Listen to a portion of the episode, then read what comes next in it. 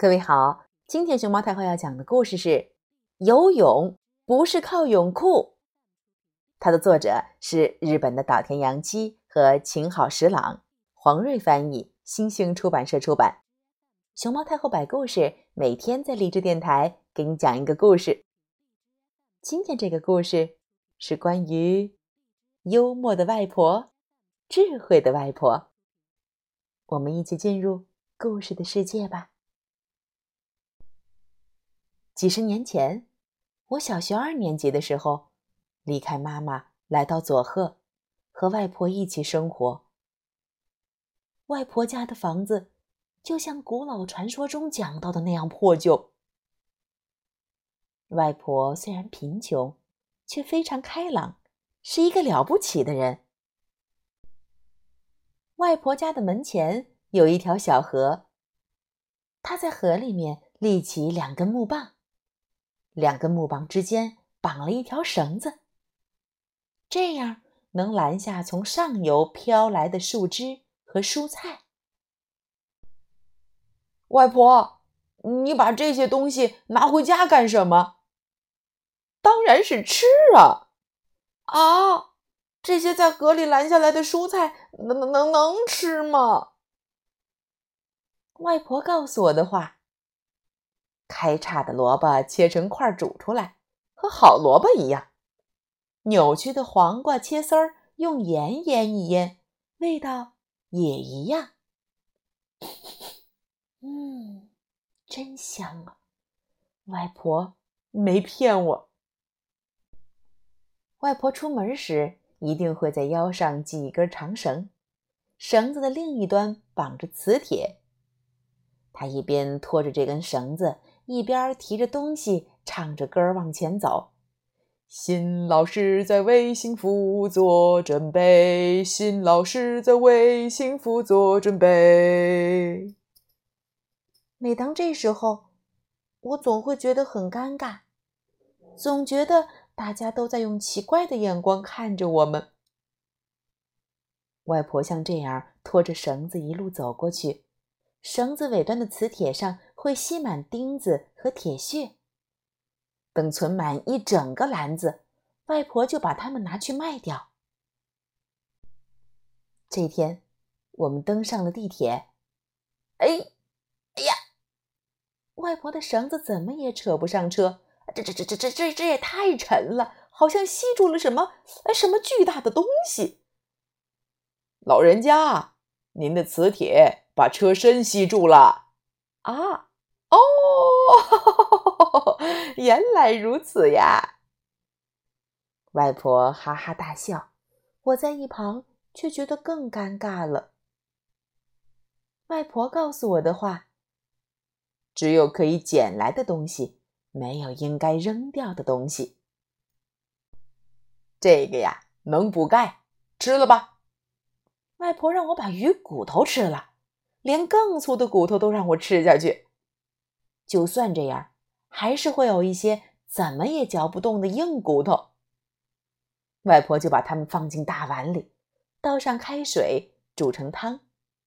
喝完汤，再把剩下的骨头弄碎，当做鸡饲料。哦，咕咕咕咕咕咕咕咕咕哒，过来过来，咕咕咕咕咕咕咕咕哒，快吃吧快吃吧，长得胖嘟嘟的啊！咕咕咕咕咕咕咕咕咕哒！这天，朋友送了我一个西瓜面具，我兴高采烈的搬回来，对着外婆说：“外婆，这个好玩吧？朋友送我的哟。”“嗯，很有趣儿啊！”不见了，不见了，不见了！第二天，我一早起来，冲着外婆的房间就大喊：“外婆，看到我的西瓜面具了吗？早上起床后就不见了。”啊，嘿嘿嘿，腌西瓜皮，看起来很好吃吧？我我的西瓜面具。外婆告诉我的话：吝啬的人很糟糕，节约的人是天才。虽然我们自己都吃不饱饭，但当我的朋友来玩时，外婆总是说。吃完饭再走吧，然后悄悄地冲我眨眨眼睛，意思是今天啊，你只能吃一碗饭。不仅是我的朋友，不管谁来，他都会说：“请进吧。”高兴地邀请别人上家里坐一坐。外婆对谁都是笑眯眯的，从没说过别人的坏话。别人讲她的坏话，也不去理会。嗯，有的人明明什么坏事都没做，为什么会被人说不好呢？那些你喜欢的人，也有可能被别人讨厌呢。有认为你很好的人，也会有很多讨厌你的人。世道就是这样啊。外婆告诉我的话：不要讨厌别人。如果有人说你不好，那就当是跟他合不来吧。我把成绩单递给外婆，小声地说：“都是一分两分，对不起。”外婆却说：“没关系，没关系，加起来就有五分了。”啊，把成绩单上的分数都加起来也可以吗？看着一脸吃惊的我，外婆坚定地说：“人生就是总和力，并不是每个人都会成为了不起的人。有的人靠脑力工作，有的人做体力活儿这个社会靠的就是大家的总和力呀。”哦。原来是这样，嗯，到底哪种方式更好，谁也说不准。外婆告诉我的话：人生就是总和力。我买多了，放着会坏掉，拜托你们吃吧。我没估好数量，买多了。我们常常收到邻居送来的水果和点心。外婆虽然不会特地向他们表示感谢，但扫地时会连邻居家门口一并扫了，洒上水。到了新年，会给邻居送年糕。他会做一些力所能及的事情，默默的表达谢意。我参加小学运动会的时候，一位老师走过来对我说：“哦，我肚子疼，你帮我呃把便当吃了吧。”下一年的运动会，又有老师过来对我说：“哦，我肚子疼，你再帮我把便当呃吃了吧。”又一年的运动会，老师肚子疼，我们交换便当吃吧。呃，好吧。嗯，老师是故意这么做的呀。外婆说：“如果他们说这是专门为招广准备的便当。”你和我都会觉得不好意思吧？外婆告诉我的话，让人察觉不到的体贴，才是真正的体贴，真正的关心。我想学剑道，好啊！外婆说：“那我就去报名了。到时候学校会告诉我们要买什么样的护具和面罩。”啊，要花钱呀？那就不学了。和剑道相比，柔道没那么花钱，可外婆也没答应。呃，我有一个好主意，外婆说：“什么？从明天开始去跑步吧，既不需要买装备，跑步的道路也不收费，多好啊！免费，免费啊！不过，喂，赵广，不要那样拼命的跑，嗯。”为什么不行？因为那样拼命的跑，肚子容易饿，而且你要光脚跑啊，这样鞋子就不会坏啦。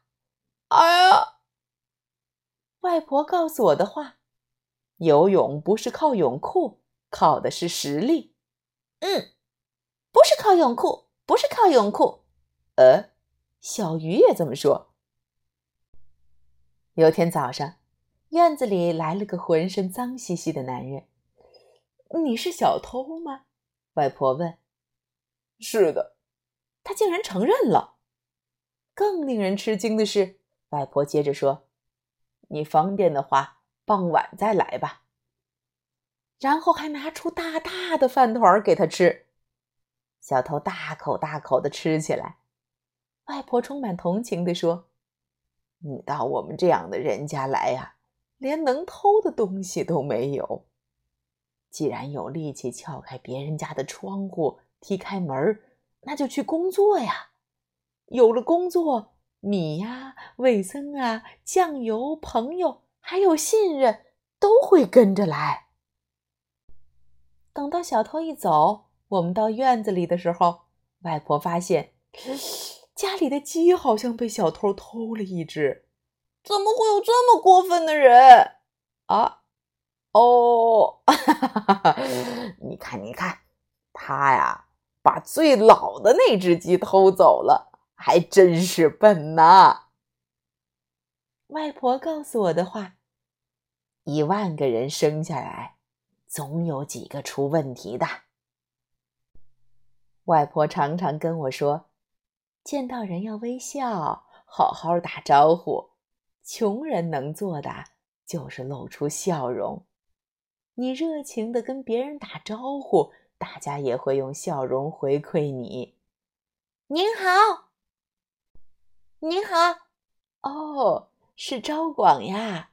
嗯，您好，来来来，吃一个馒头吧。”外婆告诉我的话：“我们家穷，也要穷的开朗，一定要自信。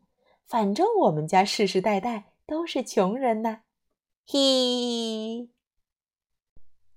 外婆说过这样的话：“活着就要有梦想，没实现也没关系，毕竟只是梦想呢。即使失败了，也不要变得胆小，更不要放弃。”只要是在朝着好的方向努力，不管结果怎样，都不是失败。我一想到失败了也没关系，就多了很多勇气。我们下地去干活的时候，外婆走在前头。我问她：“外婆，你为什么总是能乐观的朝前走呢？”啊？哦。因为倒着走路很难呢。外婆告诉我的话：不要只想今天、明天的事儿，想想一百年、两百年之后的事情吧。那时应该有了五百个孙子、曾孙子，快乐的不得了。聪明人、笨人、有钱人、穷人。五十年之后，大家都要年长五十岁。外婆教给我很多道理。如果大家的爷爷奶奶、外公外婆或者身边的老人给你讲一些过去的事情，一定要认真的听。他们会告诉你很多电视和网络上听不到的有用的话、有趣儿的话。哈哈哈哈哈！就像我的外婆告诉我的那样，游泳不是靠泳裤，靠的是实力。